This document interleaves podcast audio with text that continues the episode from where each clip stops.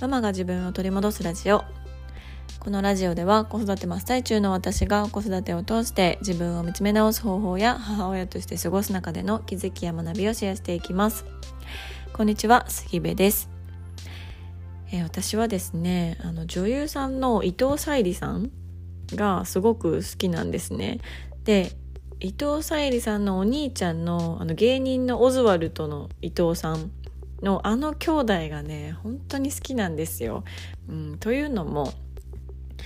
なんとなく顔が我が家の長男と末っ子に似ているっていう本当にそれだけ それだけじゃないけどそうだからねあの他人とは思えない、うん、親近感を勝手にこう湧いてしまっているっていう状況なんですよね。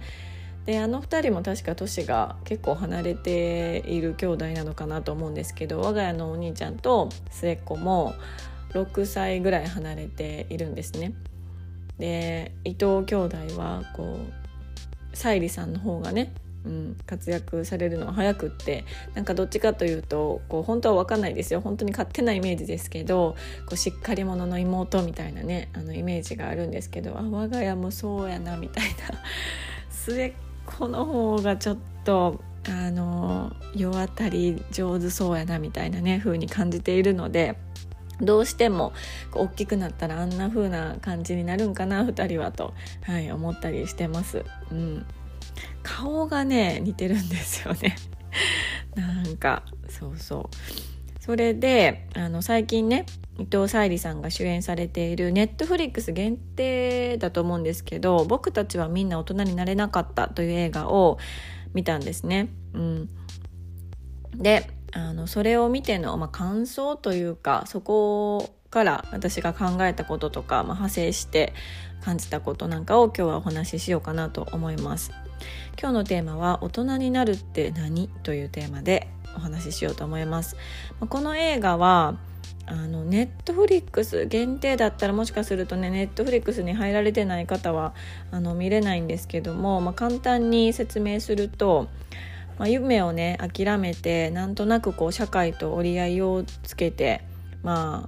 あ悪く言ったら諦めて、うん、生きている、まあ、40代の男性、まあ、これが森山未來さんが演じてるんですけど、うん、40代の男性がいろいろ過去を振り返ってね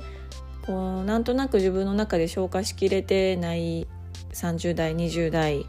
の若い頃をこう振り返っている、うん、なんとなくこう大きな話のあの展開はないんだけど何か事件が起きるとかっていう感じではないんだけどなんとなくねポロポロとこう切ない感じの映画でした。うん、そう。でいやこれ内容もそうなんですけどねなんか森山未来さんがすごいなっていう私の すごいなっていう語彙力がちょっとなさすぎなんですけど40代30代20代を演じる森山未來さんがすごすぎて、うん、ちょっとあの森山未來さんの映画をこれからあの見漁ることになりそうな予感がしてます、うんまあ、それは置いといてね。あのこのなんとなく社会と折り合いをつけてなんとなくいろんなことを諦めて生きている40代の男性っていうのが描かれていてその姿をこう映画でですけど見ていると日本で言われている大人になるっていう言葉ってなんとなくねこうそれこそ諦めるだったりとか固めつぶるだったりとか我慢をするみたいなあのイメージがあるのかなというふうに思ったんですよね。うん、こう何かしらの一員、まあ、社会の一員、まあ、会社のねあの一員だったりとか、まあ、お母さんで言うとその幼稚園とか保育園に通わせる保護者の一員だったりとか何かしらの一員にこう馴染むためにそこに溶け込むために片目をつぶったり我慢をしたりしてこう自分を消すっていうことをあのしないといけない場面っていうのはすごくたくさんあるのかなと思ったんですよね。うん、でこう自分をなんとなくこう溶かしていって場に馴染むそして何かしらのあの一員になれるんだけどでもその代償として自分がわからないうん、自分には何にもないなって感じてしまうっていうようなことが、まあ、よくよく起きてるんじゃないかなって思ったんですよね。うん、なんでかっていうと片目をつぶって我慢をしたりすることによって、まあ、他のみんなと同じ私になっていくわけですよね。うん、だから他のみんなとあの同じ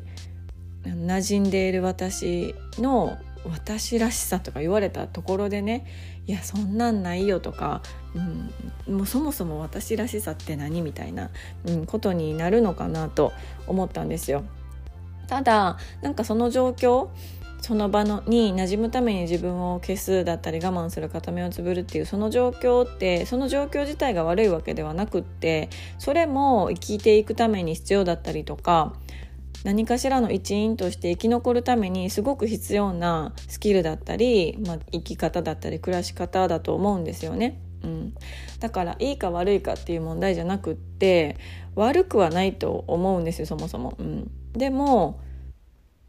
なんかしんどいっていうね、うん、じわじわしんどい。そしてそのしんどさってじわじわくるからこう日々のいろんな忙しいことに忙殺されているとじわじわ来ているしんどさに気づかないっていうあの状況になるのかなと思ったんですね。うん、だからあのそこから来る何かわからないけどモヤモヤする気持ちだったり何かわからないけどね、抱えている不満だったり、うん、っていうところにつながっていくのかなとか、うん、思ってました。でねなんか私はこのポッドキャストの中でも以前からずっと言っているしすごく強く思っているのは子どもたちにはこう大人になるって楽しいって思ってほしいなと思うんですよね。まあ、大人になることもそうだし社会人になることというかまあ働くことうんって楽しいっていうふうに思ってほしいなと思うんですよ。うん、そうじゃないとねなんか今頑張れない気がするんですよね頑張れないというか今楽しめない、うん、だって今あのね頑張って勉強したところであんな大人になるあんな社会人になるぐらいならなりたないわって思われて当然かなと思うんですよ。その大人になるって楽しいだったり働くって楽しいっていうあの印象をね子どもたちが持っていないと。うん、そうでなんかそれを思った時にやっぱりなんかそこの大人になるとは何ぞやということの解像度っていうのは大人である、まあ、親である私がちゃんとこう高めておかないとちゃんと理解しておかないと、まあ、私なりにちゃんと理解しておかないといけないなと思ったんですよね。うん、で片目をつぶるっていうことは片目をつぶらないといけないっていう状況が起きているってことは、まあ、反対を言えば見えるものが増えた知っていることが増えたっていうことだと思うんですよ。うん、でこれもまたね見えない方が知らない方が幸せだったこともたくさんあったと思うんですよね。うん、例えば私これ結構前ちょっと前かなに旦那さんと話してたのはなんか美味しいものを知らなかった頃は安くて そんなに美味しくないものもものすらもめちゃくちゃ美味しいと感じていた。うんまあまあなんかここで名前出すのはどうかなと思いますけど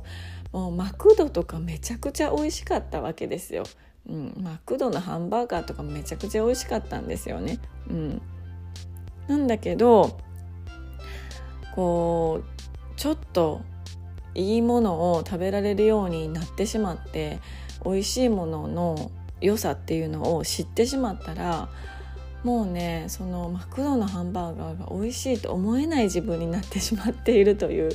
うん、状況が起きるんですよね。これは分かんないですよ年齢を重ねてねそもそもあの胃袋がハンバーガー受け付けないみたいな状態になってるのかもしれないけどいやでもそんなことないな美味しいハンバーガーは好きやしな。うん、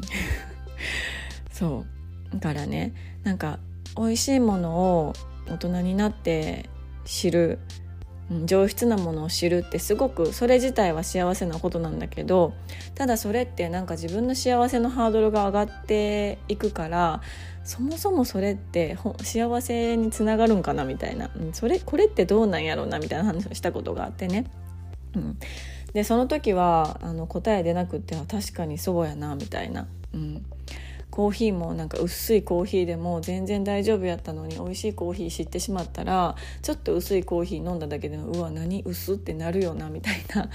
風に確かになんなんやろうなみたいな風に思ってたんですよ。うん、ただねそれってあの選択肢が増えたっていう自分の見える範囲が増えた。うん、見えるものが増えた。知っていることが増えたっていうことなんだなと今は思うんですよね。うん、ただ選択肢を増やすだけその自分の選べる世界を増やすだけだったらその選択肢の広さで自分を苦しめてしまうことにもなるなと思うんですね。うん、これこの食べ物のこともそうなんですけど私がすごく感じていたのはその高校の時にアメリカに交換留学をしてアメリカのアメリカ人の、まあ、私が見たのは本当にカリフォルニアの一部のねあの本当にアメリカと言えないぐらいの本当に一部の部分ですけどでも私の住んでいた日本のちっちゃな田舎の暮らしとは全く違うアメリカで暮らす人々の暮らしを見たんですよね見て感じたんですよね。うん、そうすることで私の選択肢っていうのはすごく広がったんですよ。うん、私のホストマザーはあの大学にねそう大人になってから私がちょうどあのホームステイで行った年から大学にまた改めて通い始めたりしていたし、うん、家事はホストファザーパパがほぼほぼ全部してたお家だったんですよね。でお母さんの方が帰りが遅かったし共働きだったんですけど大体あのホストマザーの方が帰りが遅かったしホストファザーが掃除も洗濯も料理も全部してました。でホストマザーはあのお休みの日でもねソファに座って本を読んでるんですよね。そう。だからなんかそういうあこういう暮らしもあるんだなっていう選択肢をあの知ったわけなんですよ。だから私のあの見えるもの見える世界っていうのはすごく広がりました。ただそれを知ってしまったがために自分自身が母親になった時に私はあのホストマザーみたいに自分のしたいことを大人になっても諦めたくないしちゃんと自分の時間も子育てしていても、うん、確保したい私ばっかり家事育児をするんじゃなくってね、あの100%旦那さんにとは言わないけどでも旦那さんとも分担したいっていうその選択肢を見てしまったからこそできたあの自分の欲望みたいなねものに、ま苦しめられたりもしてたんですよね。うん、だから正直そんな時はそれやったら選択肢広げへん方が良かったって思ったんですよ。うん、選べるって知ってるから選べるって知ってるのに自分の理想の選択ができない状況が苦しいのであればそもそもその選択肢をあの知らない方が幸せだったんじゃないかっていうふうに思ったんですよね。うん、これ本当に食べ物のことと全く今話してて一緒やなと思いました。美味しいものを知らなかったらあの安くてね、コスパのいいもので満足できたのに美味しいものを知ってしまったらもっともっとっていう欲が出る、うん、理想がどんどん高くなるっていう、うん、ことと一緒だなと思うんですよ。ただねせっかくあの労力も時間もお金もかけて広げて選択肢で自分を苦しめてしまうのってあのめちゃくちゃもったいないことだなと思うんですよね。うんじゃあどうしたらいいのかって私が考えたのはせっかくの選択肢の広さで自分を苦しめないためには選択肢を増やすのであればそれと同時に選択力っていうのを鍛えないといけないっていうふうに思うんですよね。うん、そうすれば自分がこのいろんな選択肢がある子供の時よりもいろんなものが見えるいろんなものが知っているこの中で今の自分はどれを選びたいのかどれを選択したいのか、うん、っていうのが自分で分かっていればどれだけ選択肢が広がったとしてもどれだけ見えるものが増えたとしても知っていることが増えたとしてもそれを自分のプラスに変えていけるしそれを自分が幸せになることに使っていける、うん、じゃないかなと、うん、思いました。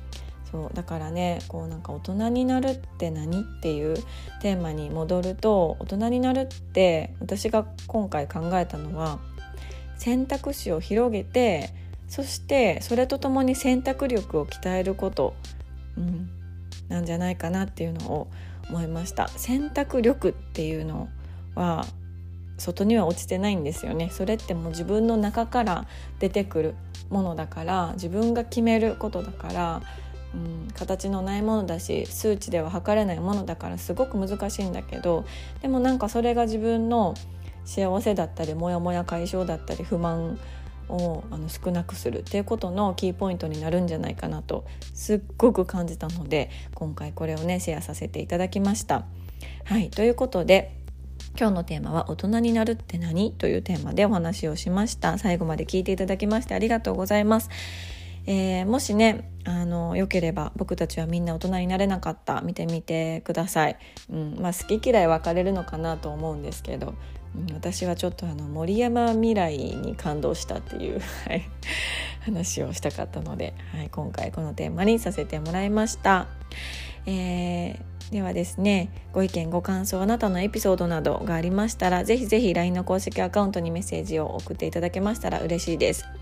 えー、こんな話をしてほしいとかこういうことについてあのどう思われますか？みたいなメッセージもね最近いただくようになりましてそれはあのおいおいこのポッドキャストでもそれについて私の考えとかっていうのをあの話していけたらなと思ってます。で私これもねあくまでも私の考えなんですよ。うん、私の考えだから、まあ、それをこう参考にそこからこうご自身の思考を広げてもらったり思考を深めてもらったり、うん、していただけたら嬉しいなと思います。では今日も素敵な一日になることを願っております。